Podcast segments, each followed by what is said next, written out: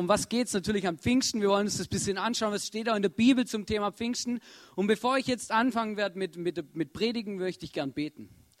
Ähm, Jesus, ich danke, dass du da bist und ich bitte dich von ganzem Herzen, dass wir heute einfach, wenn wir jetzt in der Bibel lesen und zusammen einfach ähm, ja, das einfach hören, was du uns zu sagen hast. Ich möchte dich bitten, dass wir einfach erleben, wer du bist und was du mit unserem Leben vorhast. Amen. Pfingsten. Ich meine, ihr kennt vielleicht so die Umfragen oder im Fernsehen oder überall wird ja, ist ja sehr beliebt, an Ostern oder Weihnachten mal zu fragen, hey, was ist da überhaupt passiert? Ost Weihnachten ist noch sehr bekannt meistens. Die meisten Leute wissen, was man Weihnachten feiert und was geht es an Weihnachten. Dann ähm, kommt Ostern, auch da wissen die viele Leute noch Bescheid. Und dann Pfingsten, oder? Ja, was genau ist jetzt eigentlich an Pfingsten passiert und was geht es denn überhaupt an Pfingsten? Und ähm, an Pfingsten, jetzt mal einfach vorneweg, ganz einfach, an Pfingsten ist der Heilige Geist gekommen. Vielleicht sitzt du da und sagst, hey, Heiliger Geist, was, ich habe das mal gehört im Religionsunterricht und so, drei, dreieiniger Gott und sowas, Heiliger Geist. Was hat es damit aus sich, wie, wie funktioniert es und so?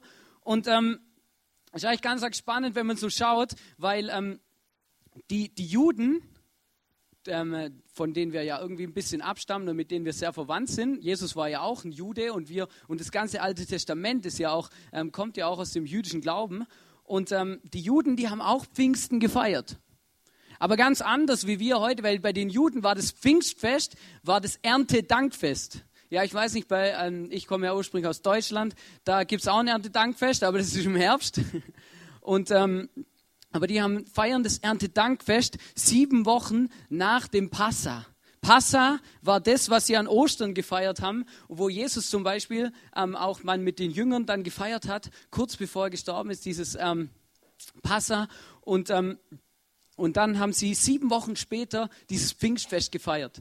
Weil wir werden uns jetzt nämlich gleich einen Text anschauen. Und eine Sache in dem Text ist extrem interessant, weil da waren ganz viele Leute aus unterschiedlichen Nationen an einem Ort. Und da kann man sich schon manchmal fragen, wieso die alle zu der Zeit in Jerusalem waren.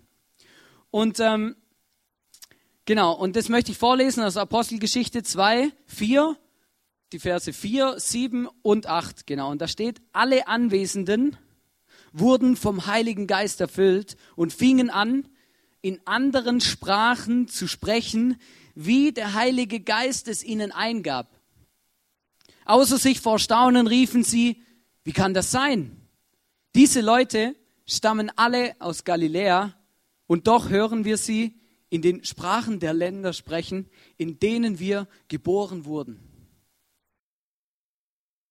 Du musst dir vorstellen, zu das, was hier passiert oder die Anwesenden, die da mit dem Heiligen Geist erfüllt wurden und plötzlich angefangen haben, in verschiedenen Sprachen zu sprechen, das waren die Jünger, das waren die Leute, die Jesus, mit Jesus drei Jahre lang unterwegs waren, die Jesus drei Jahre lang nachgelaufen sind und dann war eben Ostern, dann ist Jesus wieder auferstanden, dann hat Jesus mit den Jüngern noch ein paar, paar Sachen unternommen eigentlich und dann war Himmelfahrt und bei Himmelfahrt hat Jesus gesagt, ihr werdet, kurz bevor Jesus in den Himmel gefahren ist, hat er zu seinen Jüngern gesagt, ihr werdet die Kraft vom Heiligen Geist, werdet ihr bekommen, damit ihr meine Zeugen sein könnt. Und es ist unglaublich. Und dann ähm, steht in der Bibel, dass die Jünger, nachdem Jesus in den Himmel gefahren ist, da waren sie ein bisschen verloren. Sie wussten nicht so genau, was sie jetzt machen sollten. Da steht in der Bibel, dass sie sich halt regelmäßig getroffen haben ähm, und im Alten Testament gelesen haben und zusammen gebetet haben und sowas. Und an so einer Aktion, also als sie das gemacht haben, an Pfingsten, steht in der Bibel, plötzlich kam so ein Windhauch und dann kamen so Feuerzungen vom Himmel. Ja, also das musst du dir mal vorstellen, das ist unglaublich, oder? Das wäre wie wenn wir jetzt hier zusammen sind, oder? Einer betet, wir haben gerade für Kinder gebetet, und dann plötzlich kommt so ein Wind hier durch den Raum durch, und dann kommen so Feuerflammen vom Himmel, und jeder von euch hat so ein Ding auf dem Kopf. Also, verstehst? Und dann, dann, ste dann, dann stehen sie so da. Und dann das nächste, was dann steht, ist der Text, was ich euch vorgelesen habe. Ja? Dann plötzlich waren die, dann steht, sie sind eben vom Heiligen Geist erfüllt worden und das, das, das Zeichen dafür war diese Flamme auf dem Kopf. Und dann sind sie erfüllt gewesen mit dem Heiligen Geist, dann sind sie aus der Wohnung rausgelaufen, ich stelle mir das so bildlich vor, und haben angefangen, in unterschiedlichen Sprachen zu erzählen. Und dort, oder dort, wo die Leute gestanden sind, die die zwölf Jünger oder die anderen Jünger dann gehört haben, dort, die sind dort gestanden und die haben sich gefragt, hey, hä, ich bin doch aus Rom, ich bin doch aus Ägypten, ich bin doch aus, aus, aus weiß auch nicht wo, ähm, Asien oder aus der ganzen Region. Wieso redet der jetzt in meiner Sprache? Und das ähm, muss relativ speziell gewesen sein. Ähm, ich, hab, ähm, ich bin ein unglaublicher Fan von Asterix und Obelix. Weiß nicht, ob ihr wisst, was, also die meisten kennen sicher Asterix und Obelix. Und da gibt es einen, und das Spannende bei Asterix und Obelix ist ja, das spielt vor 2000 Jahren. Also das, die Geschichte so ist ja erfunden, aber das spielt vor 2000 Jahren und deswegen ist es noch interessant, manchmal ein bisschen so, spürt man so ein bisschen so Parallelen zur Bibel mit den Römern und den ganzen Sachen und so. Und ein, eine Folge heißt eben Asterix und Kleopatra und da finde ich den, den Vorspann so unglaublich cool, weil da hört man mal, wie ägyptisch klingt. Ja? Und ich habe gedacht, ich zeige euch, wie ägyptisch klingt, damit ihr euch ein bisschen vorstellen kann, was es bedeutet, wenn hier steht, die haben in unterschiedlichen Sprachen geredet. Ja? Also ähm, Film ab. Vor etwa 2000 Jahren, zur Zeit Kleopatras, der Königin Ägyptens, sprachen die Ägypter so.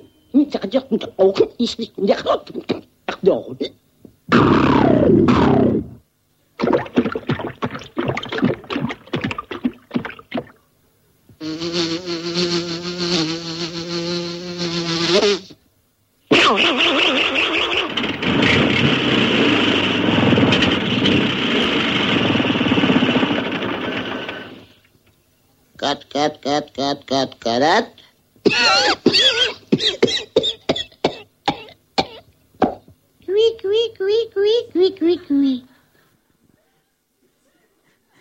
Genau, also stell dir mal vor, oder?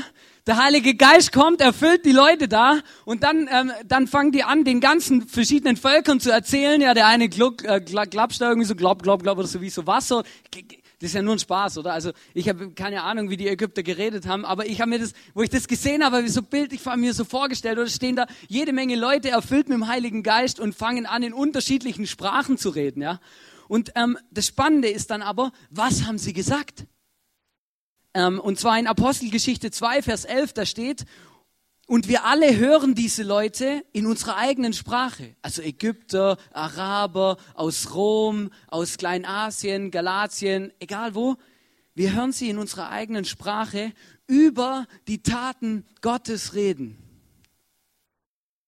Und dann merken wir, der Heilige Geist und da kommt eine, eine Eigenschaft vom Heiligen Geist, kommt das sowas von zum Ausdruck, weil der Heilige Geist, der ist nicht irgendwie so ein, so ein äh, Magic, ähm, Magic ähm, oder Wunder, Wunder, Wunderding oder sowas, sondern der Heilige Geist, der hilft uns und hilft Menschen, damit die Taten Gottes verkündet werden. Und das ist unglaublich, wenn man sich das mal vorstellt, weil du musst dir überlegen, die fangen dann an, in Sprachen zu reden, wo sie vielleicht selber nicht verstanden haben. Und dann fangen sie an zu erzählen, was sie die letzten drei Jahre mit Jesus zusammen erlebt haben. Das sind Kranke geheilt worden, es sind Tote auferweckt worden. Unglaublich. Und die fangen an, in deren Sprachen zu reden, von den Leuten, die dort standen und die dazugehört haben. Auf Ägyptisch, ja. Also ich weiß nicht, wie das dann, wenn das, wenn das Ägyptisch ist, wie das dann klingt, jemandem zu erklären, wenn ähm, wie einer von den Toten auferweckt wurde oder so. Aber Jesus hat es schon vorausgesagt. Jesus hat schon vorausgesagt, dass nach mir kommt mal einer. Und jetzt kommt das Spezielle an Pfingsten und viele reden, sagen, am Pfingsten ist auch die Entstehung der Kirche. Und es hat auch damit zu tun, dass in dem Moment, wo Pfingsten passiert ist, ist genau das eingetroffen, was Jesus gesagt hat. Wenn der Heilige Geist kommt, der, der nach mir kommt, dann wohnt er in euch. Und das, ist, und das ist was ganz Spezielles, weil in dem Moment, wo der Heilige Geist in uns wohnt, ist Gott immer mit uns unterwegs. Wir sind nicht mehr alleine, sondern Gott ist immer mit uns unterwegs. Und das feiern wir eigentlich an Pfingsten. Das bedeutet Pfingsten. Hey, Gott, ich bin nicht mehr auf mich alleine gestellt, sondern der Heilige Geist wohnt in mir. Und ähm, einfach ganz kurz, damit ihr ein bisschen so den, den Background habt irgendwie. Und jetzt kommen wir zu was, wo, wo eigentlich das Thema ist, nämlich der Petrus, das war ja, viele, die meisten von euch wissen, wer der Petrus ist, der eine der zwölf Jünger. Und ähm, dann ging das so ein bisschen, war so ein bisschen Radau da an den, bei den Leuten und so, ja, hier, da, die einen haben nicht geglaubt, dass der Heilige Geist es bewirkt hat, die haben gesagt, die sind besoffen. Also die haben so viel getrunken, oder? Dann haben sie jetzt plötzlich reden sie in komischen Sprachen, oder? Also, ja, und die, die haben das irgendwie wie nicht geglaubt. Und dann ist der Petrus aufgestanden und hat die berühmte Pfingstpredigt gehalten. der ist aufgestanden, eine Predigt gehalten und die Predigt können wir auch nachlesen. Wer von euch sie gern nachlesen möchte, darf sie gern nachlesen. Steht in Apostelgeschichte 2. Da, da steht er eben auf und hält die Predigt und ich weiß nicht, wie oft du in die Kirche gehst oder was du so für Predigten hörst. Aber ich habe mir die Predigt ein paar Mal durchgelesen und ich habe irgendwie verzweifelt gesucht in der Predigt, dass Petrus irgendwie sagt, hey, Gott liebt dich oder so. Ähm, also es ist wirklich irgendwie so, sondern Petrus, der fängt erstmal an und sagt, also im Alten Testament steht schon, dass das, was heute passieren wird, dass das passieren wird. Also das ist prophezeit worden. Und er sagt, jo, im, Joel, im Joel steht es, hey, der Joel hat schon prophezeit, dass der Heilige Geist mal kommen wird und dass es passieren wird. Und dann geht er weiter und geht über David und erzählt vom David. Das sind alles Leute aus dem Alten Testament und geht weiter und weiter und irgendwann, und dann schließt er seine Predigt ab und jetzt hört euch mal an, mit was er abschließt. In Apostelgeschichte 2, Vers 36 sagt er zu den Leuten, die vor ihm sitzen, sagt er, diesen Jesus, den ihr gekreuzigt habt, hat Gott zum Herr und Christus gemacht. Aber musst du, verstehst du, du, du musst dir das mal vorstellen. Der, der steht da oben und dann sagt er, ihr alle, ihr habt Jesus umgebracht. Ihr seid schuld. Wenn ihr nicht gewesen wärt, dann wäre Jesus heute noch am Leben. Hast schon mal jemand eine Predigt so abschließend gehört? Würdest du noch mal in eine Kirche gehen, wenn dir jemand sagt, hey, du, du hast, du hast den Jesus umgebracht, hey, du bist schuld. Wenn du nicht wärst, wenn dein Leben nicht wäre, dann, wenn mein Leben nicht wäre, dann hätte er nicht sterben müssen. Oder er schließt seine Predigt ab mit einer Morddrohung und mit einer Drohung. Und dann ist was Spannendes, weil dann steht in der Bibel, und es fuhr ihnen ins Herz. Und wenn man mal anschaut, was das im Urtext bedeutet, ähm, also quasi im Griechisch, wie die Bibel geschrieben wurde, da steht, es zersägte ihnen das Herz. In dem Moment haben sie genau gemerkt, hey, guck mal, hey, hey ja, wir haben den Jesus, den König, den, den Gott, der uns unsere Sünden, unsere Schuld vergibt, den haben wir ins Kreuz geschlagen den haben wir umgebracht. Das ist nicht easy. Und das erste und das größte Problem, wo sie hatten, das, was sie am meisten bewegt hat, ist, hey, wie komme ich aus der Misere wieder raus? Was passiert jetzt mit meinem Leben? Hey, ich habe den Jesus umgebracht, den König der Welt, den Sohn Gottes. Wie komme ich hier wieder raus? Was soll ich jetzt machen? Und ich habe ähm, im Laufe meiner Zeit, wo ich Bibel gelesen habe, immer wieder in der Bibel auch solche Stellen gelesen, wo die Bibel einfach knallhart ist mit meinem Leben und wo ich danach sitze und denke, hey, wie komme ich hier wieder raus? Ich habe euch das mitgebracht, im Römer 1, Vers 25 steht, sie tauschten die Wahrheit Gottes und da, da bin ich dann gemeint. Sie tauschten die Wahrheit Gottes, die sie kannten, gegen die Lüge ein und verehrten das von Gott geschaffene statt den Schöpfer selbst. Und der, der das geschrieben hat, der, der, der, der bleibt jetzt nicht dabei und, und, und lässt, sondern er erklärt noch, was es bedeutet. Ja. Und das ist mir richtig eingefahren. Und da danach ging es mir wie den Leuten da, wo ich gesagt habe, hey Scheiße, was soll ich jetzt machen? Was ist mit meinem Leben? Und dann, und da geht's weiter, in ähm, 29 und 30 lesen wir, ihr lebt voller Unrecht. Schlechtigkeit, Habgier, Bosheit, Neid, Mord, Streit, Betrug und Hinterlist. Dann hört es nicht mal auf. Da geht's weiter. Sie reden hinter dem Rücken über andere und verleumden ihre Mitmenschen. Sie hassen Gott und sind unverschämt, stolz und großspurig. Ich weiß nicht, wie es dir geht, wenn du das hörst. Aber als ich das in der Bibel gelesen habe, da habe ich gemerkt, hey, hey, also ich bin ja ein Dreckwert. Wenn das mein Leben ist, dann, dann, dann, dann, dann bringt dann, dann, was, was bringt's dann? Was soll ich dann hier? Und das ist unglaublich und manchmal ist die Bibel so. Manchmal hält die Bibel uns so einen Spiegel vor und zeigt uns, wer wir sind. Ich weiß nicht, ob du schon mal, ob du schon mal erlebt hast, dass du unterwegs war oder dass du vielleicht auch in Beziehungen gemerkt hast, hey, guck mal, so bin ich eigentlich, oder? Egoistisch. Ich habe mal geschwind eine Notlüge parat. Es geht eigentlich nur um mich. Es interessiert mich eigentlich nicht, wie es anderen geht, Hauptsache ich. Ich weiß nicht was, aber ich erlebe das manchmal in meinem Leben, dass ich so bin. Und dann, dann, dann wird es mir ganz, ganz, ganz komisch und ich denke manchmal, hey, wieso, wieso bin ich eigentlich so? Wieso kommen mir solche Gedanken? Wieso mag ich andere Menschen nicht, wenn sie mir ähm, irgendwie auf den Zeiger gehen oder so? Ja, und dann steht hier, hier der Paulus hat es auf den Punkt gebracht, sagt, hey, hey, wir sind nicht mehr mit dem Jesus unterwegs, wir, wir haben die Wahrheit vertauscht. Und genau das hat Petrus den Menschen auch gesagt. Er hat gesagt, hey, ihr habt den Jesus umgebracht. Und die erste, die brennende Frage, die dann kommt, sowohl bei den Leuten als auch die bei mir gekommen ist, als ich das gelesen habe, was ich euch gerade eben vorgelesen habe, ist, hey, was soll ich jetzt machen? Wie soll es weitergehen mit meinem Leben? Wo bekomme ich Hilfe her? Wenn der Gott mich nicht mehr mag, wer mag mich dann? Und dann, dann kommt der Petrus und dann macht der Petrus eine klare Ansage. Wir lesen Apostelgeschichte 2, Vers 38, als die Leute, die ihm zugehört haben, gefragt haben, ja, was sollen wir jetzt machen? Es tut uns leid, dass wir den Jesus umgebracht haben, aber wie können wir, wie, was sollen wir machen? Wo kommen wir Hilfe? Und dann kommt Apostelgeschichte 2, Vers 38 und da sagt, Petrus antwortet ihnen, kehrt euch ab von euren Sünden und wendet euch Gott zu. Manchmal reden wir, wenn du schon länger Christ bist oder Christ geworden bist, mal, vielleicht hast du den Begriff oder das Wort Bekehrung schon mal gehört. Aber das bedeutet genau das. Oder du bist unterwegs auf einem Weg und du läufst eigentlich von Gott weg, weil Gott ist hinter dir. Und in dem Moment, wo wir uns abkehren von unseren Sünden und uns Gott zuwenden und anfangen wieder auf den Gott zuzugehen, in dem Moment haben wir uns bekehrt.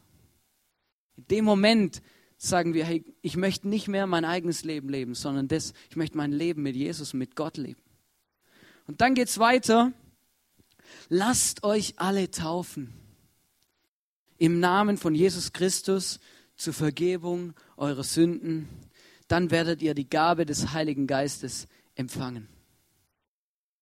Und dann sagte Petrus, hey, kehrt um und wendet euch Gott zu und dann lasst euch taufen und zeigt, zeigt Gott und dem Teufel und allen Menschen, die hier zuschauen, dass ihr jetzt euch umgekehrt habt und anfangt, euer Leben mit dem Gott zu leben. Das bedeutet Taufe. Und das ist auch der Grund, warum wir heute taufen. Ja, weil da schon viel vorher passiert ist. Weil da Menschen unterwegs waren in ihrem Leben und gemerkt haben, hey, so wie ich bin, so, so, so schwierig mit Gott in Verbindung zu kommen.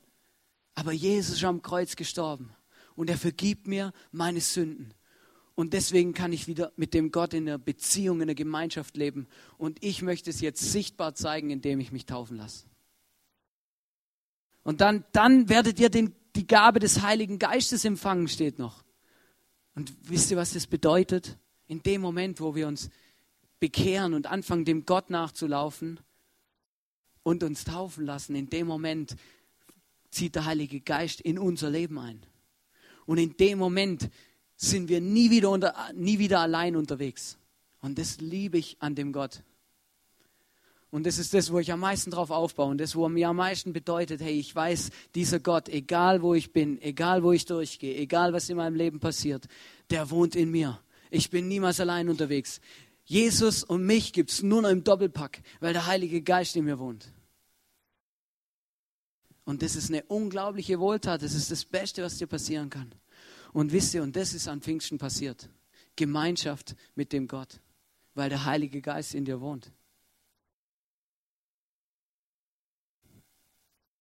Und das ist noch spannend, oder? Weil dann geht es so weiter. Und dann kommt der Petrus und, und, und betont nochmal, was er, was er sagen wollte. In Apostelgeschichte 2, Vers 40, da sagt er, rettet euch von dieser Generation, die auf einem verkehrten Weg ist. Boah, ich habe, ich hab, ohne Scheiß, wo ich mich auf die Predigt vorbereitet habe, habe ich gedacht, hey, unglaublich, hey, der, der, der haut einen Nagel nach dem anderen rein. Da sagt es nochmal. Rettet euch vor, von dieser, vor dieser Generation, die auf einem verkehrten Weg ist. Ver, Verstehst? Weg von Gott, nicht zu Gott hin. Und da habe ich mich manchmal, dann habe ich mich gefragt, ernsthaft, hey, ähm, wieso, wieso ist es so schwierig manchmal, wenn ich auch mit meinen Freunden, mit meinen Geschäftskollegen über Jesus rede? Wieso lässt sie das so kalt? Verstehst du, wenn die Bibel recht hat und es da um Leben und Tod geht, dann kann man sich die Frage wirklich ernsthaft stellen. Warum interessiert das meine Freunde nicht? Manche meiner Freunde nicht, wenn ich ihnen erzähle, hey Jesus, hey, der ist für deine Sünden gestorben, hey, damit du ein erfülltes Leben leben kannst und in den Himmel kommst. Und dann sagen sie zu mir, Hannes, das ist cool, schön, dass es für dich stimmt. Ich, äh, für mich, ich brauch, für mich stimmt es nicht. Ich möchte was anderes. Oder ich habe mir vorgestellt, oder du bist, du bist irgendwie auf hoher See, dann fliegst du aus dem Boot raus, oder? Bist da am Paddeln und am Ringen und, und kommst nicht raus, oder? Und dann kommt einer und, und, und steht an der Reling und fragt, soll ich den Rettungsring zuwerfen? Oder? Und du sagst, nee, nee, passt schon. Ich komme alleine klar. Verstehst? So, so musst du es vorstellen, oder? Petrus sagt, hey, lasst euch retten. Wieso wollt ihr euch denn nicht retten lassen von dem Jesus? Dann, dann, dann soll ich denn eine Rettung oder dann wirfst du einen Rettungsring zu oder dann fangen die Leute an zu diskutieren. Hey, oh, von welcher Partei sind Sie denn? Kann ich den Rettungsring, kann ich dem vertrauen? Oder ist das ein guter Rettungsring oder geht der gleich unter? Oh, was ist denn das für ein Rettungsring? Da blättert ja die Farbe ab, oder? Das ist dir doch Wurst in dem Moment, oder? Weil du ernsthaft ein Problem hast, weil du ernsthaft in der Not bist. Du fängst doch nicht an und manchmal, verstehst die Leute fangen manchmal an, dann mit mir zu diskutieren und sagen, ja, nein, hey, Jesus, weißt du, mit dem Jesus, Hannes, ich finde es ja cool, dass du, das so, dass du das so lebst und das für dich stimmt und so. Aber für mich ist es nichts. Okay, es ist ja auch kein, es, es ist in dem Sinn kein Problem, weil Gott hat uns geschafft mit einem eigenen Willen. Aber, aber das ist das Erste, was ich mir hier gefragt habe. So, hey, du, verstehst? Und der Punkt ist, warum ich oft erlebe, ähm, warum Menschen, auch Menschen, die, die sagen, ja, ich glaube schon an den Jesus und ich glaube, dass wir den Jesus brauchen und dass es gut ist und dass es gut für mein Leben ist. Aber, aber weiß ich jetzt noch nicht. Ich mache das mal später. Und, und das, ist schon, das ist schon nicht so easy, weil der Punkt ist, warum wir manchmal wie den Step nicht machen und, und wirklich diese, dieses Umkehren ja, und, und Taufen und dieses, diesem Jesus nachfolgen, oder? Wir haben das gesungen, I want to follow. Warum wir das nicht machen, ist, weil wir oft sagen, ja, ähm, weil wir sagen, hey, ich habe keine Sünde. Oder einfach, ich habe gemerkt, in dem Moment, wo ich das zu mir sage, belüge ich mich selber. Aber das muss jeder für sich entscheiden. Und das andere ist, dass, dass man sagt, oh, ich habe noch viel Zeit oder ich kann mich auch noch in 20 Jahren für den Jesus entscheiden. Das, das tut es auch in 20 Jahren noch, jetzt will ich erstmal leben. Und ähm, ich habe eine Geschichte dazu ge gehört, die hat mich extrem bewegt und ich habe gedacht, die erzähle ich euch. Ähm, es geht um einen Pastor. Ich liebe Pastorengeschichten irgendwie. Es geht um einen Pastor und der, der Pastor heißt John Harper. Und John Harper war verwickelt in ein, in ein, in ein, in ein, in ein Drama, in ein, einen Unfall. Und der ist passiert am 14. April 1912. Wer weiß, was da passiert ist? Da ist die Titanic untergegangen. Und der, der, der John Harper, der war unterwegs, der war Pastor, der hat in die Kirche, der hat gepredigt regelmäßig, war unterwegs mit der Titanic nach Chicago. Ich glaube, sie ist nach Chicago gefahren, genau. New York, von Chicago nach New York. Er war unterwegs zu seinem nächsten Predigteinsatz. Und, ähm, und dann ist eben die Titanic untergegangen. Und dann, und dann musst du dir vorstellen, die geht unter und der, der, der schwimmt das so oder auch vielleicht ein Rettungsring oder das Problem war ja eben, dass viele keinen Rettungsring hatten oder eben kein Boot. Dann ist er so in den Wellen und dann sieht er so 20 Meter von sich weg im Wasser, sieht er so einen jungen Mann, der auf so einem Holzstück treibt. Und dann ruft er dem Mann zu, junger Mann, sind Sie gerettet? Und ich meine, das ist vielleicht ja, oder versteht? Also er hat nicht gefragt, hey, hey, ähm, saufst du gerade nicht ab, sondern er hat gefragt, hey, hey, wie sieht's aus mit deinem Leben mit Gott? Da hat er nochmal noch mal rüber geschrien, hey, junger Mann, haben Sie Frieden mit Gott?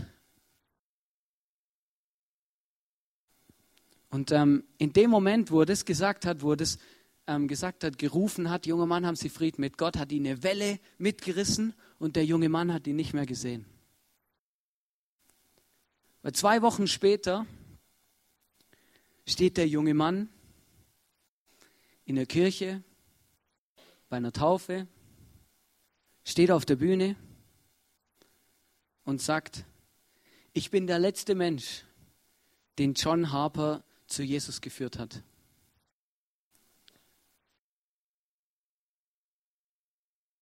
Verstehst, die Frage, die sich stellt, ist, hey, bist du gerettet? Und die Geschichte, die wäre ziemlich, die wäre vielleicht untergegangen. Und ich glaube, dass Jesus den Mann gerettet hätte, wenn er in dem Moment, wo er da auf dem Holzstück im See getrieben ist, sein Leben Jesus anvertraut hat und gesagt hat, Jesus, ich möchte gerettet sein, bitte rette mich, vergib mir meine Schuld. Ich glaube, dass Jesus das gemacht hätte. Und wenn der dann auch noch ertrunken wäre, was ja vielleicht passieren hätte können, dann hätten wir das gar nicht mitbekommen. Wir hätten auch die Geschichte nicht gewusst. Aber ich wüsste und ich glaube dran, und die Bibel sagt, hey, der wäre gerettet gewesen. Der wäre bei Jesus gewesen im Himmel. Und die Frage, die sich stellt, ist, bist du gerettet? Manchmal oder manchmal haben wir, leben wir in so einer Generation, wo, wo Sterben keine Rolle spielt wo auch gar nicht darüber nachgedacht wird, ja, weil man geht einfach grundsätzlich davon aus, wir sind nicht mit dem, mit dem Tod so konfrontiert. Das ist nicht so unser Business. Das war auch schon mal anders vor ein paar Jahrhundert, vor ein paar hundert Jahren.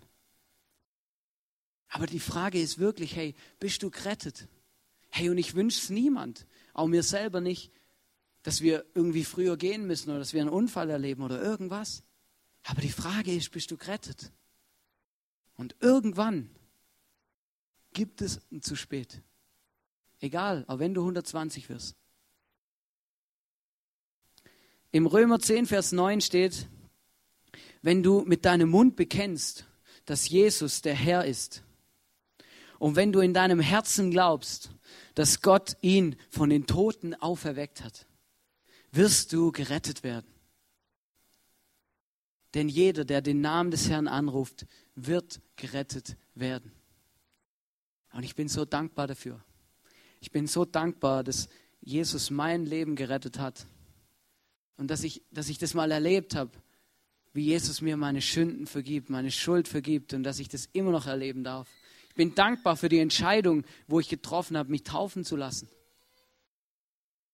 Und mit den, dem Jesus nachzufolgen, mich umzukehren und Gott zuzuwenden.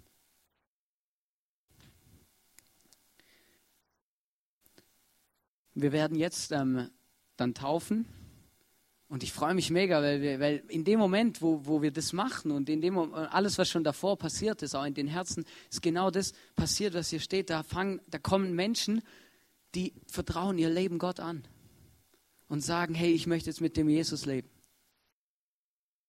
Und ähm, der Paulus hat zur Taufe gesagt, in der Bibel steht zur Taufe, in Römer 6, Vers 3 bis 4 steht, denn durch die Taufe sind wir mit Christus gestorben und begraben. Und genauso wie Christus durch die herrliche Macht des Vaters von den Toten auferstanden ist, so können wir jetzt ein neues Leben führen. Und wenn wir uns taufen lassen, machen wir genau das. Du, du tauchst da unter und du wäschst wie das dein altes Leben, diesen Dreck, das, was da nicht hinpasst, das, was dich von Gott fernhält, wird da abgewaschen. Und Jesus sagt, hey, guck mal, ich liebe dich und ich möchte, ich bin für dich am Kreuz gestorben und ich möchte, dass du ein neues, erfülltes Leben leben und führen kannst. Und deswegen taufen wir. Taufe ist das, was im Herzen passiert ist. Hier steht es ja. Wenn wir im Herzen glauben, dass Jesus der Sohn Gottes ist und uns rettet. Und das passiert in der Taufe. Und ich freue mich mega, dass zwei von unseren Täuflingen ähm, ein Zeugnis erzählen wollen oder einfach erzählen wollen, wie sie sich für den Jesus entschieden, wie sie angefangen haben, dem Jesus nachzufolgen und, und da das alles gelaufen ist und warum sie sich jetzt heute taufen lassen wollen. Genau, und da kommen jetzt die Rebecca und die Annika auf die Bühne.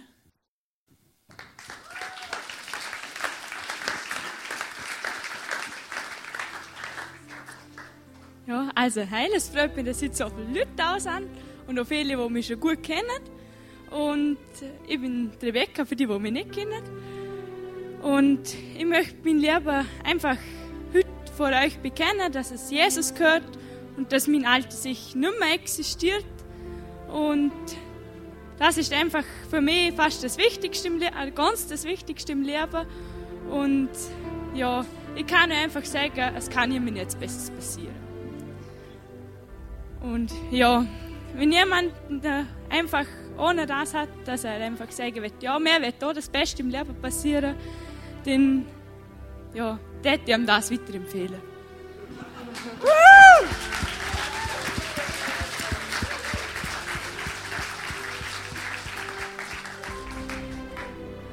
Heil, ich bin Danika und ich komme von Alberschwende. In meiner Familie sind im Großen und Ganzen alle gläubig. Und meine Oma hat mich früher auch immer mitgenommen in so christliche Gemeinden. Und mir hat es immer schon gefallen und ich habe immer schon an Jesus gelobt. Und seit einem Jahr gehe ich fest mit Jesus in meinem Leben. Und der Grund ist, weil ich mal bei der Ines war und bei Mario. Und dann haben wir halt da über Jesus geredet und dann hat mich das einfach voll angesprochen und berührt. Und wo ich mit dem Bus heimgefahren bin, habe ich zwei Mordler gesehen, die einfach gestritten haben. Und man hat ihnen auch gesehen, sie waren überhaupt nicht glücklich und haben noch keinen Frieden in sich gehabt. Und dann habe ich gedacht, na, so will ich nicht enden. Und dann habe ich auf einmal so eine Freude in mir gespürt und habe gewusst, dass das für Jesus gut Und ich möchte mich heute taufen lassen, weil ich mein ganzes Leben noch mit Jesus gehen will und das somit festmachen will.